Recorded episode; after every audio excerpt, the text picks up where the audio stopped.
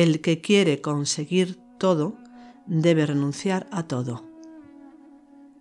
Estas palabras tan interesantes de Santa Teresa de Jesús sobre el camino espiritual, sobre el acercarse, el allegarse a esa realidad unitiva, esa realidad de Dios, como diría ella, y empiezan, nos ayudan a empezar el podcast eh, de esta semana en el que vamos a hablar de un tema que, que, es muy importante porque nos acompaña durante todo el camino. Tiene que ver con las convicciones que tenemos respecto a lo que es el camino, sobre las formas en las que creemos que debemos eh, realizarlo o de cómo no realizarlo por contra y ese tipo de, pensamientos que tenemos, ese tipo de creencias que tenemos respecto al camino. No vamos a enumerar eh, de una forma eh, sistemática errores y aciertos del camino, porque entonces entraríamos otra vez en el tema de, convicciones, sino de ciertos pensamientos o ciertas creencias que nos podemos encontrar eh, durante el camino y de cómo podemos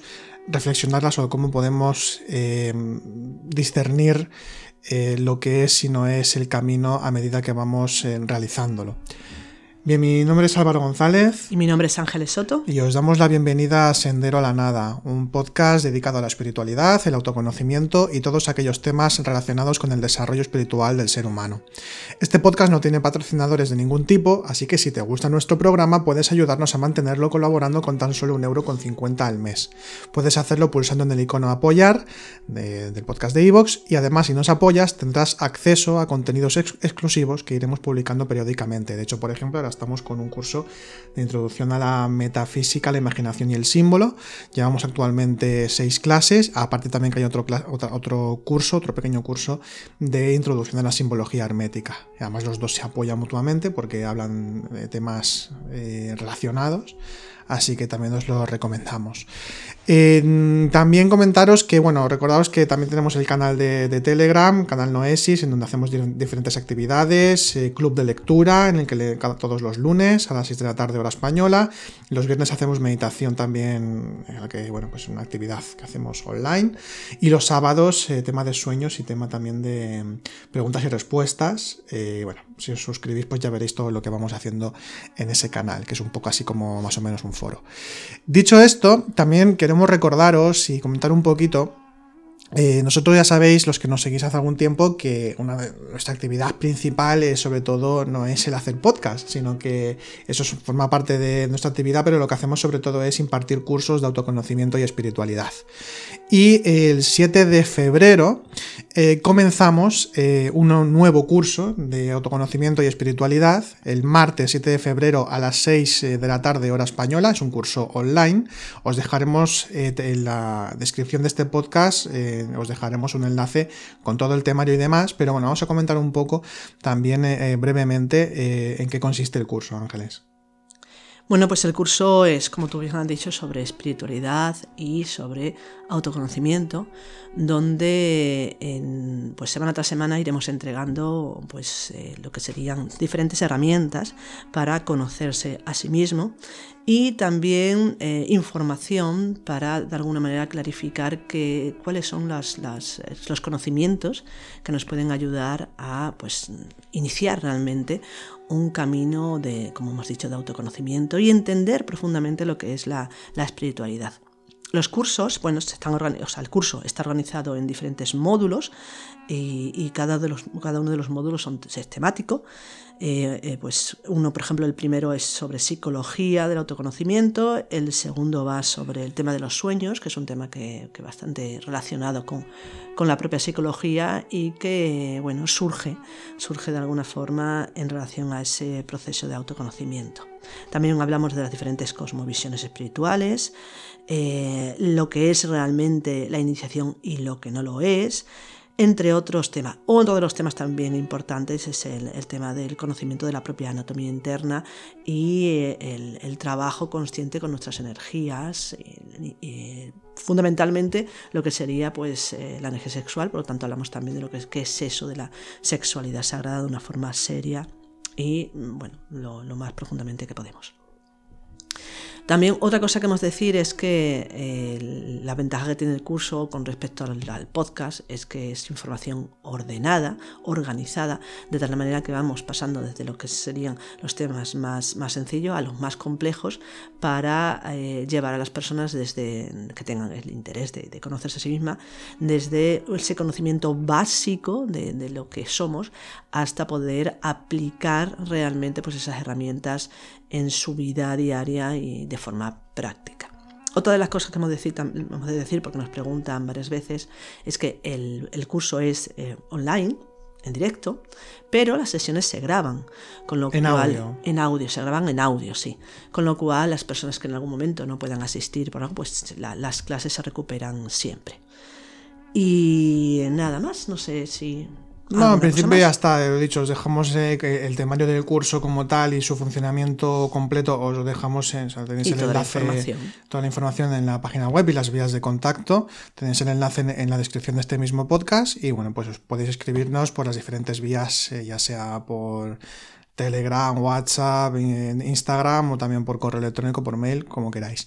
Bien dicho esto, para no alargar más las publicidades, vamos Sí. a comenzar con, con el, con el tema de esta semana. Y mm, este tema eh, es algo que, que, mm, quizás sucede más de lo que pueda parecer en un principio. Y sobre todo nos referimos a- al tema de las convicciones, que todos tenemos convicciones, pero sobre todo a las ideas que nos hacemos de lo que debe ser y no el camino. Porque, eh, bueno, ya para comenzar un poquito, Ángeles, hay una cuestión aquí que, eh, ya para empezar, normalmente, como la idea de lo espiritual se relaciona, por desgracia, en muchas ocasiones, con lo maravilloso o lo extraordinario, las grandes experiencias, ¿no? aquello que va más allá de la vida normal, todo este tipo de, de, mm, eh, de epítetos o de, ¿no? de comentarios que se hacen sobre lo espiritual, que incluso hasta en diferentes tradiciones a veces parece que están hablando de, de eso, ¿no? de lo extraordinario todo el tiempo. Hay, se genera ahí como una especie de cuestión psicológica en uno mismo que puede pasar, que es el tema de la espera de lo extraordinario, la expectativa. Así, exactamente. Y si hablamos de lo que es no solamente el camino a nivel espiritual, sino realmente lo que es la vida, una de las peores cosas o de los mayores errores en los que podemos caer en el camino es el tema de eh, la espera, el tema de las expectativas, el tema de la esperanza mal entendida, Mal que esto lo hemos comentado ya, y es que muchas veces la- el, el valor o la, la- la virtud de... La virtud no, sí, sería la... Sí, la virtud, la virtud teologal de la, de la esperanza se entiende como, como una espera. La espera de los bienes de Dios, la espera de los bienes de- de- de- del cielo. De alguna manera lo que estamos haciendo con eso es eh, colocar lo que sería la divinidad o colocar el cielo, o colocar la felicidad o colocar la libertad o la liberación un paso más allá, siempre más allá. Cuando realmente, cuando eh, entendemos lo que es la esperanza, que es, como he dicho, una virtud teologal, una virtud teologal significa que es un don divino. Por tanto, quien tiene esperanza no espera. Quien tiene esperanza participa ya de esa realidad. ¿Mm? Por tanto, la esperanza es la participación en, ¿Mm? en eh, la divinidad. Por tanto, no es esperar los bienes de Dios, sino ser parte ya de esa realidad. No es ubicarse en un más allá, sino obtener, ma- no sería obtener, la palabra no es la correcta, obtener, sino ser, ser, ser ya parte de aquello que de otra manera se convierte simplemente en un deseo. Y siempre que sea un deseo, siempre va a estar un paso por delante, porque no lo soy ahora. Para ello tengo que hacer algo, tengo que encontrarme con algo, como decía Álvaro, extraordinario. Y es que esto es uno de los grandes errores que existe en relación a comprender realmente lo que es el camino. El camino lo, lo, viven personas normales. Me acuerdo que mi profesor decía, la espiritualidad es la normalidad. La normalidad. Vivir la vida tal cual, es, tal cual es, aceptando plenamente lo que uno vive. Porque es imposible, no estamos diciendo que todo lo que sea somos, todo lo que vivimos, sea bueno, ¿eh? ni mucho menos. Estamos diciendo que inevitablemente tenemos que aceptar lo que uno es, lo que uno vive, porque no le queda más remedio. Eso no quiere decir que no se pueda cambiar, que no vaya a transformarse cosas, es decir, que no se vaya a, a cambiar, ni mucho menos. Eso quiere decir que no es posible el cambio, no es posible la transformación si no se acepta lo que uno es en todo instante. Pero mientras nosotros estemos ubicando esa idea de cambio, esa idea de transformación en un momento extraordinario, que puede ser pues encontrarse bueno pues eh, con un guía espiritual o tener una iniciación o descubrir un secreto o tener ciertas capacidades o dones ahí entonces eh, lo vamos a hacer eh, imposible es imposible esa realidad. De hecho, esto, esta visión tan desacertada de lo que es lo real, de lo que es el espíritu, lamentablemente se ha potenciado a lo largo de, bueno, de los siglos anteriores, 20, 19, con, mm, con visiones, comentarios, libros incluso, de personas que nos han vendido, literalmente, una visión de la espiritualidad eh, fuera de, de lo normal.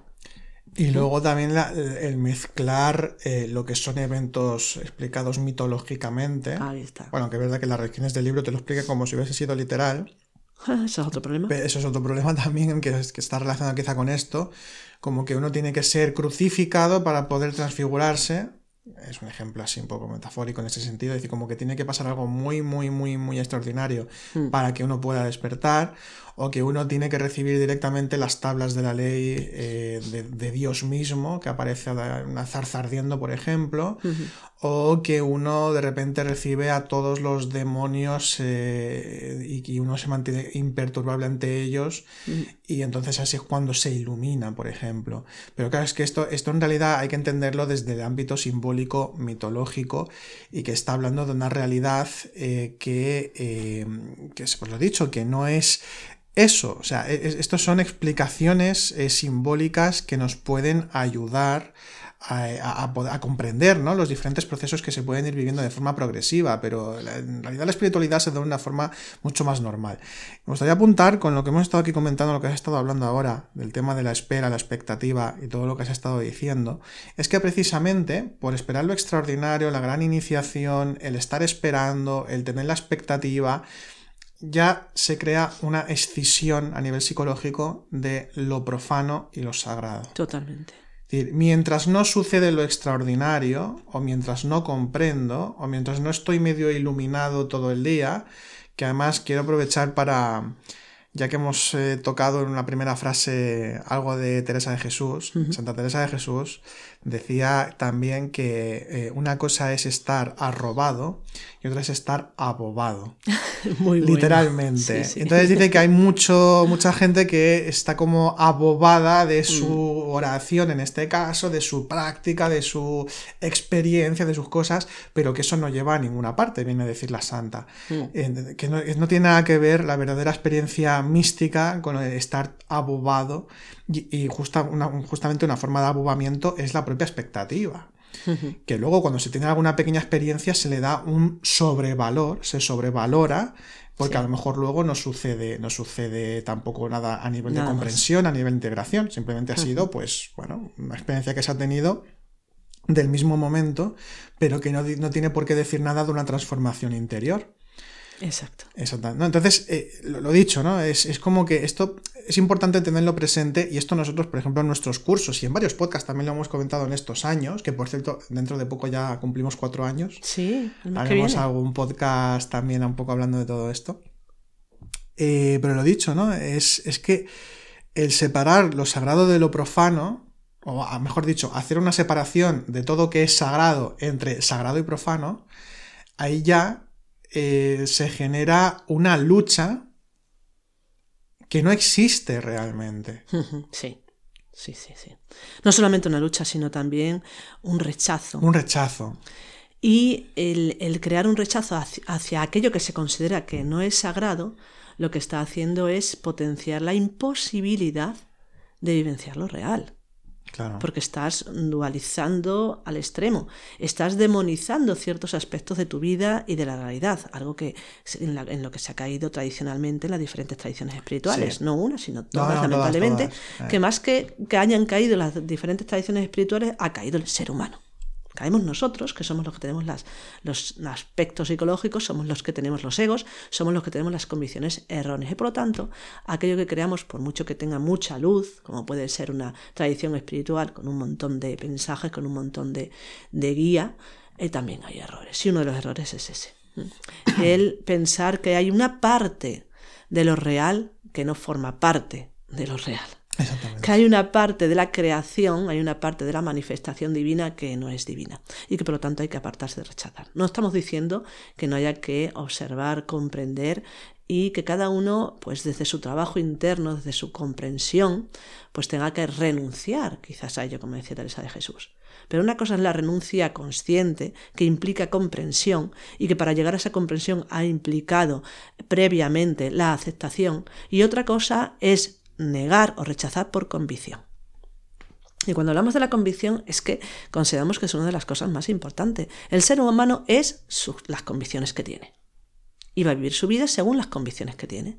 Y, muchas de las grandes convicciones que tenemos tienen que ver con eh, la defensa y la perpetuación en nuestro interior de ciertos aspectos psicológicos. Por eso decimos que la primera fase del trabajo interior siempre es eh, desmontar esas convicciones que la gran mayoría de las veces son erróneas. Pero es que no la tenemos solamente en relación al ego, a las estructuras psicológicas, lo tenemos en relación a la vida en sí, lo tenemos en, relación al universo, lo tenemos en relación a muchas cosas. Pero cuando nosotros necesitamos eh, eh, profundizar o, o, tenemos el anhelo ¿no? de desarrollar esa realidad espiritual en nuestro interior, eh, eh, otras, o quizás las convicciones que más nos van a, apartar precisamente de, ese, de esa realidad interna, van a ser las convicciones erróneas que tengamos en relación al camino. Y vuelvo a decir, sí que en las diferentes tradiciones se han enfocado a veces erróneamente ciertas cosas. Muchas otras se han enfocado maravillosamente bien y por eso estamos aquí todos, ¿no? Buscando. Pero eh, vuelvo a decir que últimamente, eh, quizás con, con la, cultura más esterilizada, eh, con, con, lo que es, em, podemos decirla, incluso el consumismo y tal, y por qué no, la nueva era, desde hace ya mucho tiempo, pues ha potenciado este tipo de cosas. Ha potenciado el, ¿cómo se llama? El empoderamiento. Esto es muy, más, actual. Sí, muy del, coaching y todo esto. Exactamente. Ha potenciado el tema de conseguir lo que uno quiere. Mm. Pero todo esto, que es bastante actual, es herencia de algo anterior, como por ejemplo, pues bueno, la búsqueda de lo milagroso. Hay, por ejemplo, hay un autor que era un novelista que a mí pues, me gustaba, que es Losan Rampa, y que está muy bien, pero hay que entender que lo que dice es fantasía. Como por ejemplo todos esos dones, esos poderes que luego, por ejemplo, se ha heredado o se ha pasado, no sé si fue antes, creo que fue sí, sí, posterior, es decir, series como por ejemplo Kung Fu, que simplemente por saber un arte marcial ya, bueno, pues tienes una capacidad de, cambiar la realidad que es impresionante. Pues lo mismo pasa con los libros de Los Rampa, El Tercer Ojo, etc. Bueno, que Los Rampa además era un señor británico que no se, ¿no? se había movido de ahí jamás y bueno, sí, sí, es una pues digo que es fantasía, pero que está muy bien, los libros son, son, chulos, pero es fantasía. Como Castaneda. Ahí está, y estas son las cosas. Castaneda bebe de las fuentes tradicionales y lo que dice como, tradición, pues está bien, pero el resto es, eh, es todo pura fantasía, pura fantasía. Lo mismo que otros autores como pueden ser Gurdjieff. ¿Dónde potencia que su enseñanza? Bueno, hay cosas que están muy bien, la parte de la psicología está muy bien, nosotros bebemos de alguna manera, aunque bebemos más de, de no de él, sino de, la Ouspensky, del de, cristianismo ortodoxo. Claro, Exacto. En este caso, pues lo, mismo, él también se inventa una autobiografía, que esto es lo que a hmm. veces decimos, ¿no? Como que la autobiografía... Gurdjieff se inventa una autobiografía. Sí, sí, sí, sí. en concreto, eh, se inventa una autobiografía maravillosa en el que está, está buscando, de hecho, el libro eh, autobiográfico, digamos, insistimos, no es autobiográfico, sino que es un, cuento, eh, por todo lo que explica además se puede ver, que es eso, es decir, eh, se titula Encuentros con hombres notables. Y, han hecho una película también. Hmm. Que, no, que no está mal la película y el no, libro. No, no, está muy bien. Los dos, la, película y el libro están bien. Está bien, no decimos que está mal, pero hay que entenderlo como lo que es. Hay que entenderlo que es una orientación para que cada uno encuentre su realidad espiritual. Pero de ahí a que exista una orden secreta y que vaya por donde la orden secreta al final va y te busca, y te encuentra porque estás preparado. La, la frase esta de que cuando el discípulo está preparado, el maestro aparece. Pues claro, sí, pero ¿qué va a aparecer externamente? va a aparecer volando, va a aparecer con un vestido de blanco, de lino blanco, o, va a aparecer... Hay que entender que todo es mucho más natural, más normal. El maestro o la maestría o la guía interior la tenemos constantemente. Y cuando uno está preparado para recibir una información, la va a recibir inmediatamente. ¿Y cuándo estamos preparados para recibir información? Constantemente. Constantemente. Porque el nivel de información que vamos a recibir va a variar. Pero todos estamos preparados si tenemos búsqueda espiritual y tenemos necesidad, porque la necesidad, quizás, la necesidad, esa palabra, la necesidad es lo que define nuestra, de alguna manera, conexión o capacidad de integrar y, mm, de alguna manera, descubrir o eh, crear esa interrelación íntima, interna, con lo que es la maestría, más allá de un maestro que pueda haber o no, que no digo que no haya, pero siempre es de una forma muy natural. Hay una frase que dicen también que es, la naturaleza no da saltos. Esto creo que es de alquimia, pero bueno, la naturaleza no da saltos. Por lo tanto, no podemos pasar de no saber nada que de repente aparezca un ser extraordinario y guau, no, es que esto no es así. Esto no es así. Cuando pasan cosas que podemos decir a lo mejor extraordinarias, vamos a decirlo así para que se entienda, porque no. Es decir, cuando pasan cosas extraordinarias, dejan de ser extraordinarias, o dicho de otra manera, no son extraordinarias porque uno ha ido avanzando progresivamente y cuando llega aquello que implica una comprensión, una integración, una iniciación, podemos decir, sabe, está en el umbral de eso. Por lo tanto, no es extraordinario, es el resultado de todo lo anterior, de todo lo que se ha ido realizando. Por lo tanto, nunca es algo tan espectacular como nos cuentan en las historias eh, que estamos lamentablemente acostumbrados. Esperar que sea algo, pues eso, maravilloso, extraordinario y que nos impacte de tal manera. Pues no, las experiencias impactan, pero impactan. Fijaos una cosa que impacta mucho, el hecho de que por el propio trabajo, la propia observación, de repente un día te asombres y te asombres muy claramente porque ese día, mira por dónde, no te dejas llevar por la ira no te dejas llevar por la envidia, no te dejas llevar por la pereza. Eso sí que es extraordinario. Y has dado un pasito más para la comprensión de uno mismo y un pasito más para la liberación y, para el acercamiento progresivo a, a lo real. Entonces, eso sí que es extraordinario y no que aparezca un ser maravilloso que te lleve en volandas o bueno, todas estas cosas que se cuentan. Que no, diga, no decimos que no existan. Pero que si buscamos eso, si buscamos eso, estamos apartándonos de lo que ya somos. Y muchas veces nos apartamos de eh, eh, el, oro que reluce en nuestro interior porque estamos buscando el diamante exterior. Y eso es una gran problemática en el camino. Sí, y es eso que, esto lo que hace, además justamente ya estamos aquí hablando de diferentes creencias, de todo, de todo lo, que, lo que hemos lo que hemos comentado, lo que estaba diciendo ahora Ángeles, todo esto son creencias, convicciones que tenemos sobre lo que es el camino. solo, son algunos ejemplos, pero vemos aquí que hay como una escisión incluso que llega al punto de exterior-interior, ¿no? Es decir, no, es que es el maestro que aparezca, el guía que, me va a mm. iluminar a mí, porque aunque uno sí que dice, no, oye, sí, porque yo trabajo sobre mí mismo y demás, pero cuando hay expectativa de maestro, Hmm, o sea, de, que, de que aparezca, de, que, avanzar y todo esto, pues es ahí donde ya nos perdemos. Y todo esto tiene que ver con lo que, lo que hemos dicho al principio, que es el tema de las convicciones. Hmm. Estamos plagados interiormente de convicciones. Todo cuanto hacemos o todo cuanto vivimos en tanto vivimos pues con una personalidad y con un ego determinado, eh, está fundamentado en convicciones, es decir, tengo una visión del mundo, tengo una visión de las cosas en general, tengo una moral o tengo una ética, tengo, eh, me sustento en unos pilares fundamentales que definen mi forma de proceder en el mundo y de interactuar con él. Y todo esto, eh, claro, es, se da como tan por hecho, es decir, tan, que es así y punto, es decir, yo veo esto y es así y punto, que porque esto también es una cosa, a lo mejor en, en, algunos puntos quizás seamos un poco reiterativos porque ya son años también que estamos con los podcasts, pero es que hay una cosa que decimos constantemente y es esto, que el ego no es únicamente el sobresalto egoico, me explico. No es la ola del océano, el ego. No es que yo de repente me enfado y detecto que me he enfadado y lo veo claramente y, hubo, y pasó una cosa porque me enfadé. O he tenido un estado muy patente que se puede ver fácilmente de tristeza o de envidia o de, o de orgullo. Sino que también hay un océano psicológico ahí, por eso es el subconsciente, que mm, también opera en mí, aunque yo no me esté dando cuenta. Lo que llamamos los estados ámbitos. Exactamente, son varios, son, varios, ¿no? Entonces, eh, claro, es ahí donde están esos pilares básicos, esas convicciones. Y claro, como no lo vemos, pues no podemos reflexionar. Pero si al menos tenemos en cuenta de que eso también está ahí muy presente, que no hay que trabajar únicamente el sobresalto, lo extraordinario del día de que me he enfadado que me, o que me dejé llevar por la gula o la lujuria, lo que sea.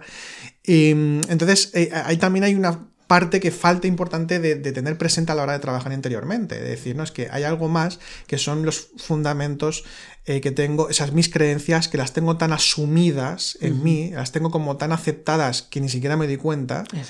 que creo que, la vida es eso, ¿no? Y, en el caso de la espiritualidad, como estamos comentando, sucede lo mismo. Y aquí viene otro, otro tema eh, que, está íntimamente relacionado, porque en base a mis convicciones, yo creo que la espiritualidad es de esta manera o que deseablemente mm, debería ser así y tengo que llegar a eso, eh, que eh, sucede lo siguiente, a lo mejor me, paso durante años haciendo prácticas, quizá incluso estudiando. Eh, también, ¿no? Las, tradiciones espirituales o la escuela a la que pertenezco. Estoy como comprometido, ¿no? Estoy ahí metido y, lo estoy viviendo como puedo. Pero eh, quizá no veo que avance, no veo que, que, dé pasos, no, comprendo muchas cosas, eh, y, no, y, esto no tiene nada que ver con capacidad intelectual o no. comprender no es eh, intelectual. Eh, hay una parte intelectual, pero hay, mucho más que eso. Es, es, consciente. ¿Y eso qué quiere decir? Que es algo que se integra. Es un, saber directo, un conocimiento directo que se integra de alguna forma y me configura interiormente. Y esto va más allá de simplemente el pensamiento. Tiene que ver con todas las inteligencias, de hecho. Entonces la cuestión aquí es que, lo dicho, no se avanza. Vemos que no avanzamos. ¿Por qué? Porque hay eh, fuertes convicciones de cómo ha de ser el camino y por tanto, por ejemplo, puedo considerar que únicamente me ayudan a avanzar en el camino las prácticas, pero que el resto de la vida normal o el estudio o, cierto tipo de interacciones en mi vida cotidiana, que eso no es espiritual o que me aparta, o que no estoy quizá pues en el lugar adecuado o con las personas adecuadas o en la situación en general adecuada para poder despertar. Eso tiene que ver con nuestras convicciones. Es una exteriorización de aquello que yo creo. Entonces, eh, no tiene nada que ver con eso, porque eso es algo absolutamente interno. O sea, son entonces la cuestión aquí es que em, tenemos que reflexionar, o sea, es, un, yo creo que es un deber que tenemos todos a la hora de eh, enfocar el camino espiritual, reflexionar cada uno por su cuenta, evidentemente, o sea, reflexionar cuáles son mis convicciones del camino, qué creo que es el camino. Si hace falta, hasta lo escribimos lo reflexionamos. eso es una buena práctica. Claro, o sea, podemos escribirlo para, para, poder ordenar los pensamientos que tenemos, las creencias que tenemos durante el camino. Es decir, ¿qué espero del camino? ¿Qué espero de las prácticas? ¿Qué considero incluso que es el mundo? ¿O qué considero que es aquello que digo que es sagrado o profano, que es espiritual y no? Eh, y qué estoy seguro, eh, lo, que decíamos también al principio, ¿qué estoy esperando? ¿Qué estoy esperando? Eh, perdona, sí, sí. ¿no? no sé si Ah, no, no, y siempre no, era únicamente para, para hablar de esto, de, por qué a veces no se avanza, de por qué a veces no se avanza, en definitiva. Fíjate que, que en ese sentido eh, tenemos que, bueno, eh, eh, hemos empezado con una frase, ¿no? La frase es la de, la de Teresa de Jesús, que el que quiere conseguir todo tiene que abandonar todo. Y es que esa es una de las claves fundamentales, la renuncia, el abandonar la idea. ¿Y qué idea hay que abandonar? Pues la idea de querer conseguir el camino. Esto, esto mira, me, me recuerda a cuando yo empezaba en esto, que que estaba con mi profesor, no me acuerdo, en una práctica que yo llevaba ya unos días como bastante agobiada porque quería comprender algo, quería, mm, mm, hacía prácticas de meditación y no, no tenía ninguna experiencia, no sentía nada, era todo como muy tedioso y tal. Y recuerdo que, que yo me quejaba, ¿no? Decía, pero claro, es que no puedo, porque no sé qué, porque no me sale, porque no lo consigo, porque no entiendo nada, porque no.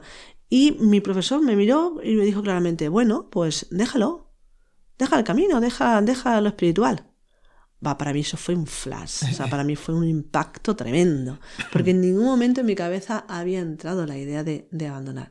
Y es que Ahí nos equivocamos. Es decir, exactamente. Es que no es que haya que abandonar el camino, es que hay que abandonar la idea que tenemos del camino. Fijaos que cuando nosotros estamos mucho tiempo pues meditando, reflexionando, eh, haciendo prácticas de diferente tiempo, diferentes tradiciones, diferentes formas, eh, estudiamos diferentes líneas, eh, hay que preguntarse para qué lo hacemos. ¿Para qué lo hacemos? Porque si lo hacemos para conseguir algo, conseguir que nuestra vida vaya mejor, conseguir experimentar y desarrollar lo espiritual, estamos creando una lucha tremenda. Una lucha tremenda. ¿Por qué?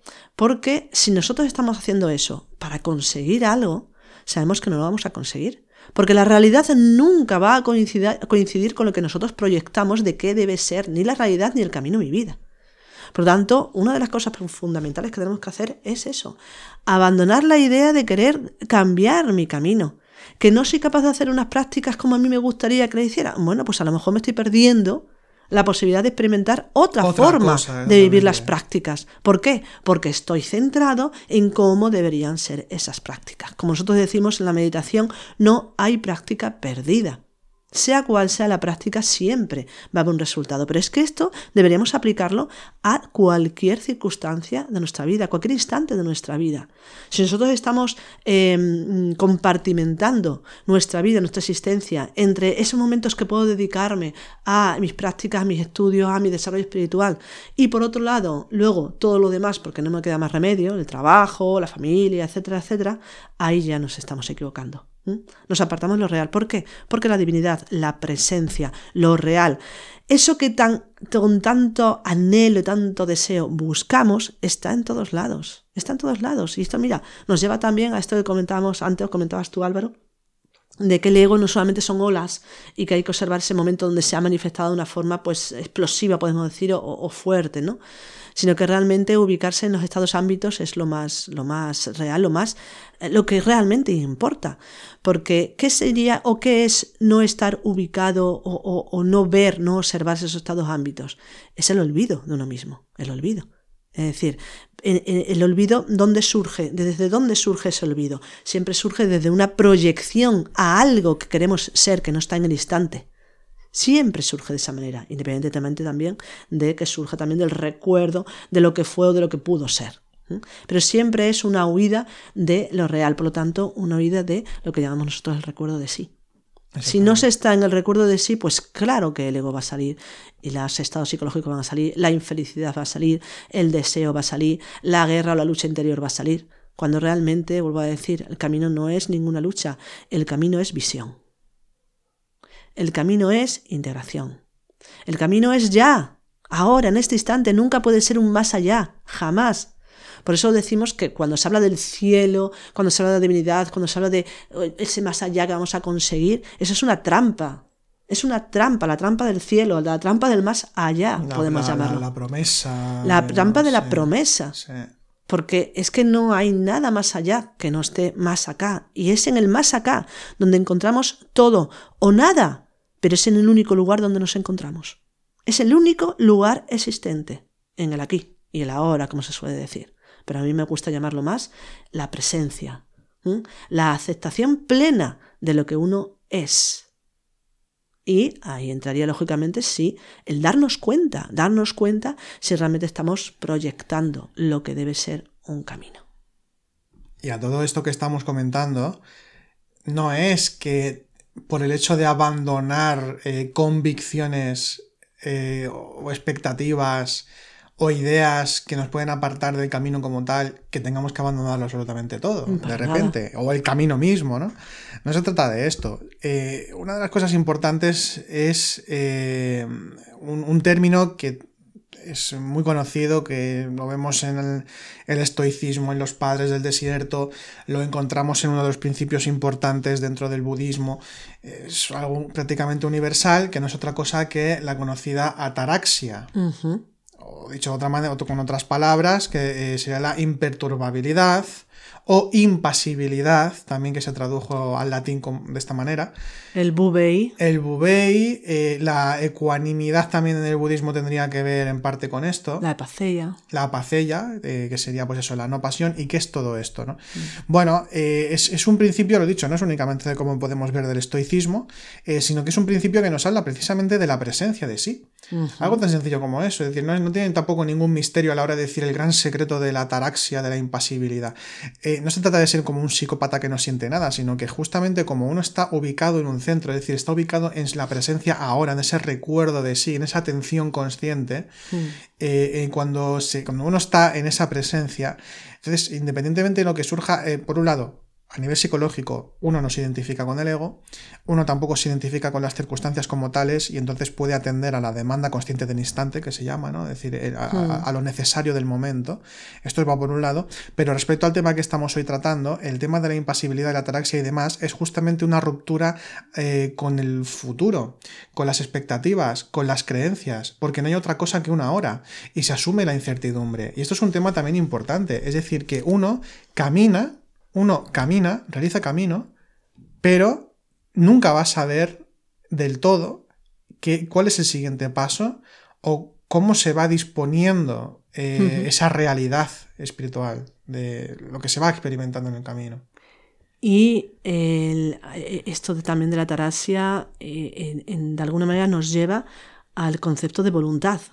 Exactamente. Es decir, que cuando hablamos, por ejemplo, de renunciar al camino, estamos hablando de renunciar a la idea, al concepto, como tú has dicho, a la idea equivocada de lo que es el camino, o también a la idea de que nosotros hacemos el camino. Eso también es importante. Porque mm. quizá eso es lo más importante en el sentido de que realmente la tarea sería el, el no el no hacer, sí hacemos, hacemos, hay, hay voluntad de hacer, pero no nuestra propia voluntad, que normalmente está disgregada según eh, el, aspecto psicológico de turno, sino la voluntad de lo divino, la voluntad de Dios, la voluntad del ser.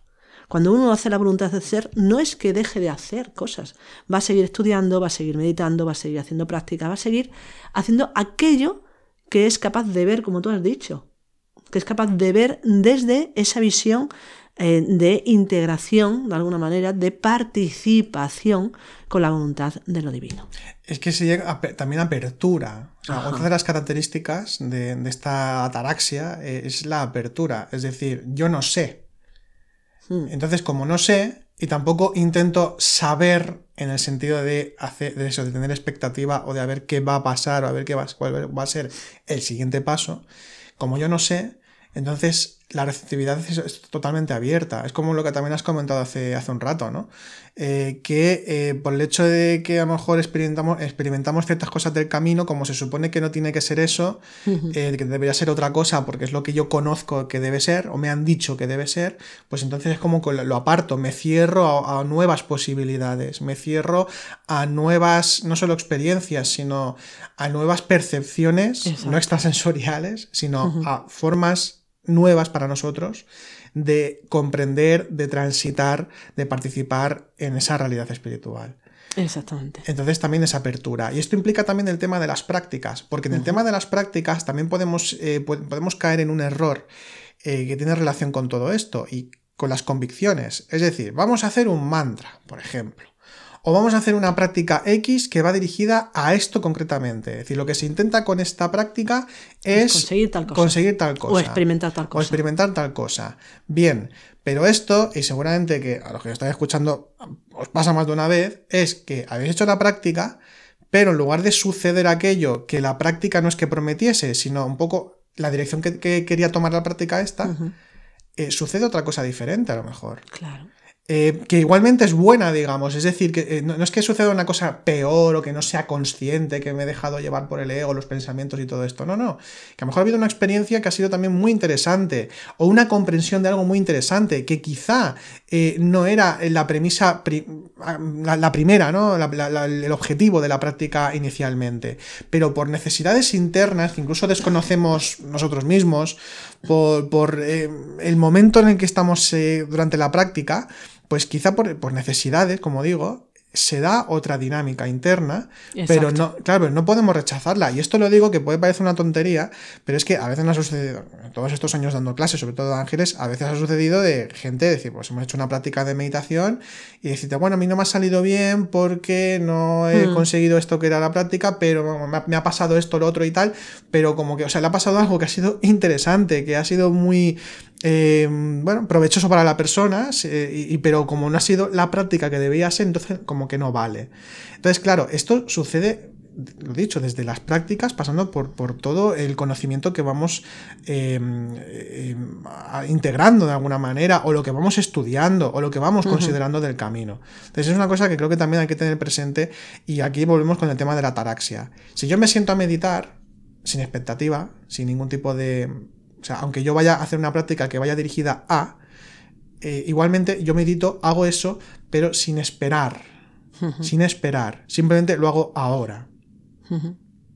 Sí, es que además una de las cosas que también suelen pasar en el tema de las prácticas es que precisamente como la, la expectativa es una o la práctica está enfocada hacia algo, ya la problemática mayor ya no solamente que, que experimentemos otra cosa, porque eso, bueno, pues mira, está bien. La problemática mayor es que no o sea, nos paralizamos o detenemos el proceso de poder experimentar algo consciente porque estamos esperando otra, otra cosa. Y como estamos esperando otra cosa, eh, pues impide realmente que lo, lo, que se necesite, lo natural, como ha dicho Álvaro, pues surja y no tenemos una experiencia que pueda, que pueda eh, permitirnos pues, eh, bueno, pues extraer cierto conocimiento, cierta experiencia. Ahora, lo peor de todo está, no, no, es que no se consiga algo, lo peor de todo es que en ese momento que nosotros queremos conseguir algo, creamos una lucha tremenda por querer conseguir algo y alejando, alejamos con esa lucha lo que se podría, se podría experimentar. Pero es que incluso lo que se podría experimentar no es lo más aconsejable ni lo deseable en, en una práctica así. En una práctica así lo deseable es aceptar lo que está sucediendo.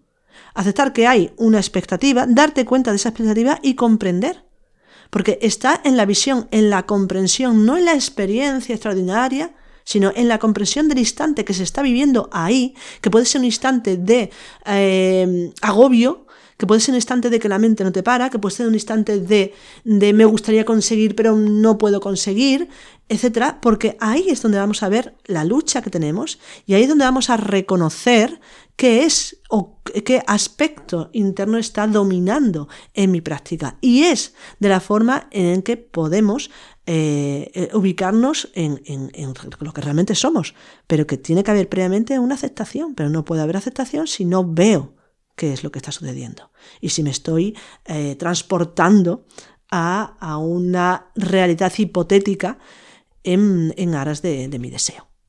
Y a todo esto, que una vez más también vemos como, por un lado, esa, pues eso, una distinción entre sagrado profano, lo práctico o lo que no es práctico, lo que me ayuda no me ayuda. El deseo de un futuro, la aceptación del presente. todo, este tipo, todo este tipo de cosas. Hay otra cuestión que también está relacionada y tiene que ver también con la ataraxia, que es el ser y el saber. Es decir, que se busca como el ámbito de la experiencia únicamente está dentro de la práctica, por ejemplo, ¿no? Como si el ámbito de la experiencia eh, espiritual estuviese únicamente dentro de la práctica. De una práctica de meditación. Por ejemplo, o, de, oración. Ajá, no, claro, o claro. en un ritual para el que los practica, ¿no? como, como una práctica, como que ese es el momento de acercamiento. Bueno, ese es el momento mm. que, sí que tiene evidentemente su importancia, pero no mm. es lo único, porque no, es algo de hacer práctica o no hacer práctica. Es una cuestión, volvemos aquí, del tema de convencimientos y de percepción de uno mismo. Y aquí vemos con, el tema del ser y el saber. Es decir, ser y saber, por una parte sí que puede haber prácticas en las que se busca ser o en las que se busca integrar algo y ubicarse en esa realidad, pero luego también está la parte del saber, que puede ser desde el estudio, puede ser del aprendizaje, eh, y que eh, no es algo que esté em, separado de eh, lo que es la experiencia de ser. Porque al fin y al cabo todo, como además tanto lo has comentado, es una cuestión de voluntad, una cuestión de, de priorizaciones, una cuestión de revisar los, los, los, propios convencimientos y esto va configurando la percepción de uno mismo y por tanto es uno mismo el que se va transformando. Porque la percepción que tenemos de todo es un reflejo, o mejor dicho, es la acción de lo que uno ya es interiormente. Entonces, ¿esto qué significa?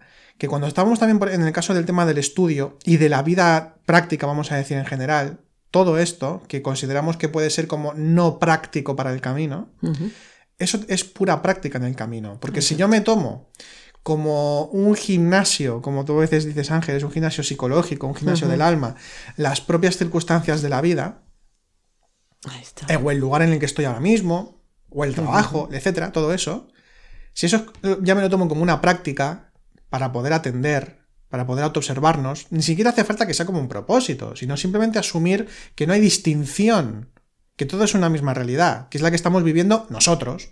Nosotros somos una persona y vivimos una realidad. Por tanto, es separar, independientemente de que tengamos una psique compleja, pero sigue, sigo siendo yo el que vive una psique compleja.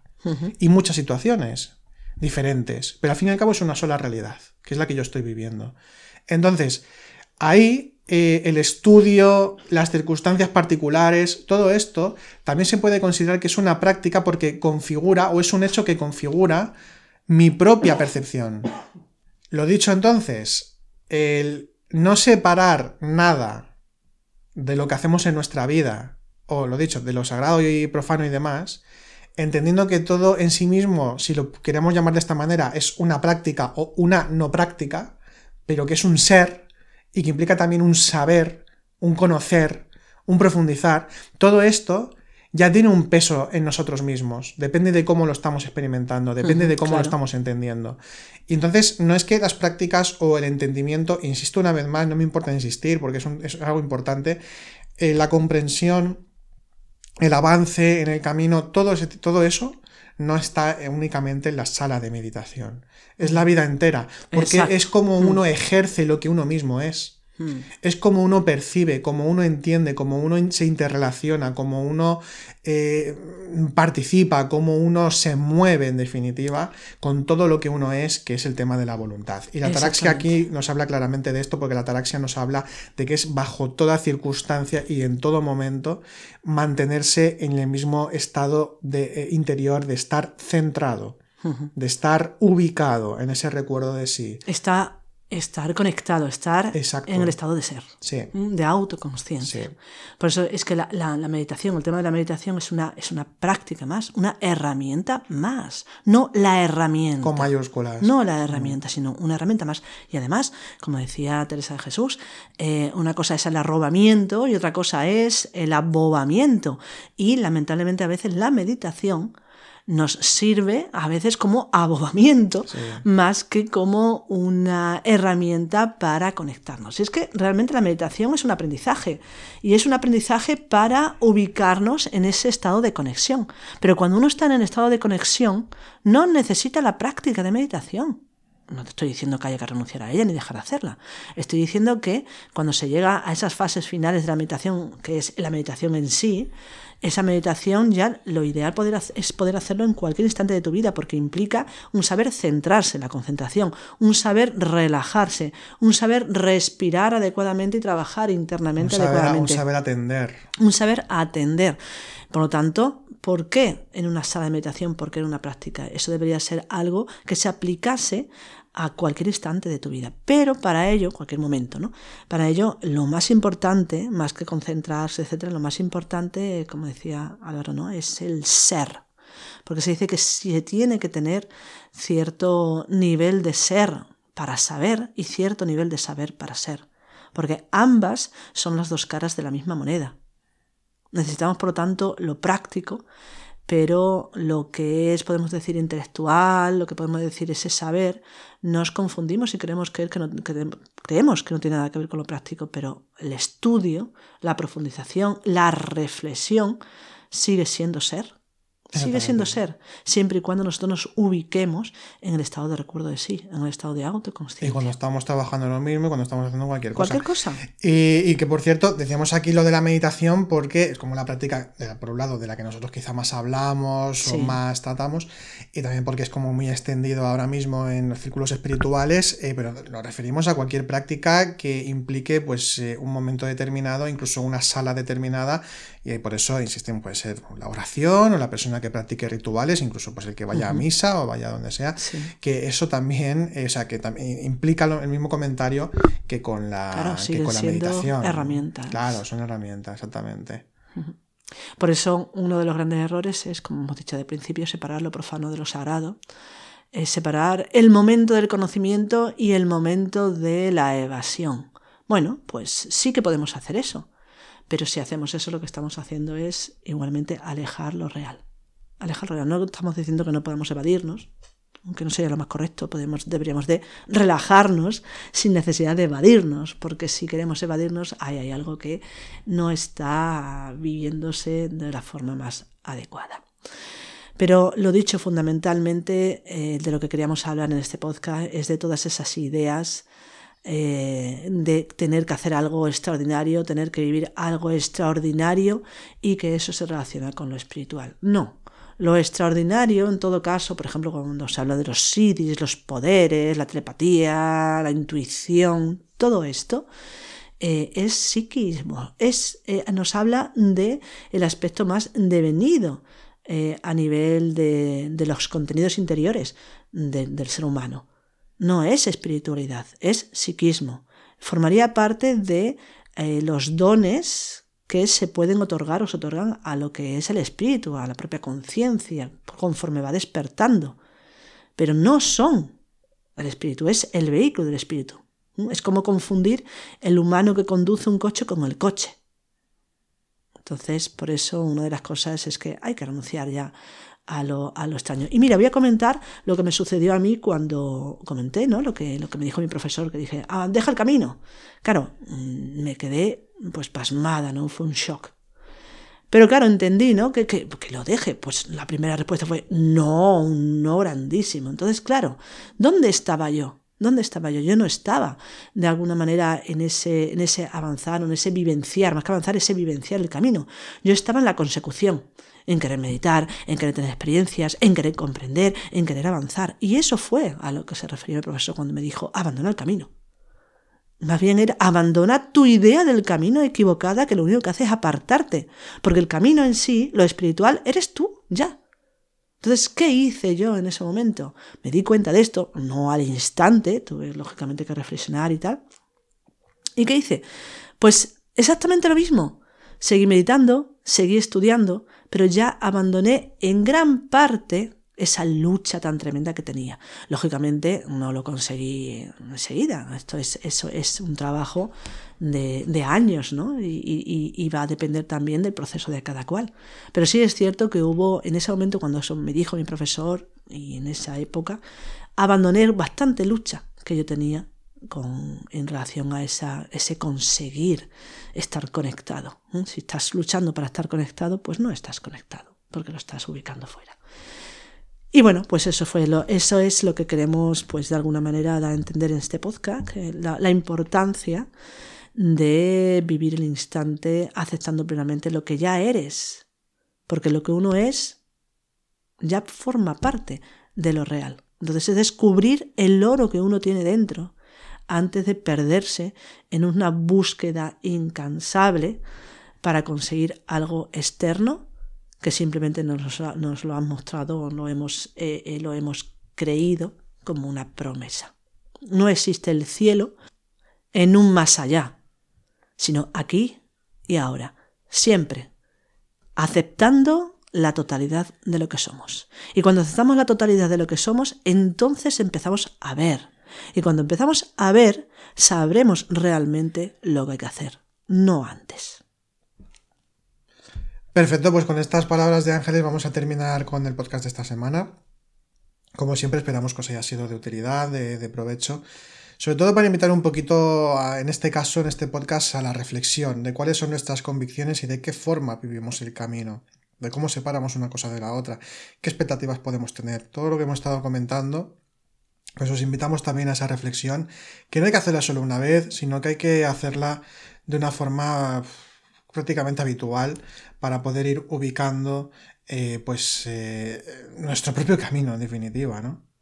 Quería comentar ya también para, acabar, y es que mm, es, una clave fundamental el tema de la aceptación. porque decimos, vale, yo acepto lo que soy, pero no veo cambio en mi vida, sigo igual, repitiendo. Pero es que otra de las cosas también fundamentales en el camino es la paciencia. Hay que tener paciencia, las cosas no se logran inmediatamente. Y si nosotros estamos llenos de convicciones que nos apartan de lo real, tenemos que darnos la oportunidad, darnos el tiempo suficiente para que la convicción de que lo real ya está en mí, ya está en nosotros y no tenemos necesidad de hacer nada, tiene que asentarse progresivamente. Y cuando eso se va asentando progresivamente, se logra, bueno, se llega a algo que se ha llamado en la tradición el merecimiento el estado de merecimiento. Y el estado de merecimiento es esa convicción asentada porque es visión real que implica no solamente una comprensión intelectual, ni muchísimo menos, sino que es una, una convicción de la participación ya a todos los niveles. Y entonces ahí uno se abandona en esa realidad. Una realidad que podemos decir luminosa, una realidad tranquila, sentada, sosegada, una realidad donde realmente uno está abandonado, porque ese es el estado, está abandonado, pero abandonado a la presencia de lo divino.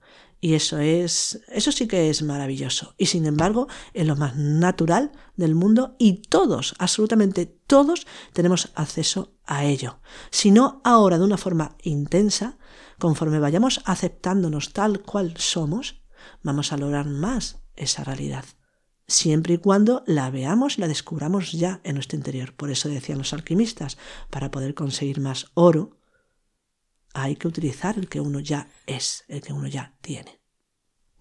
Perfecto. Bien, pues con esto nos despedimos y que paséis muy buena semana.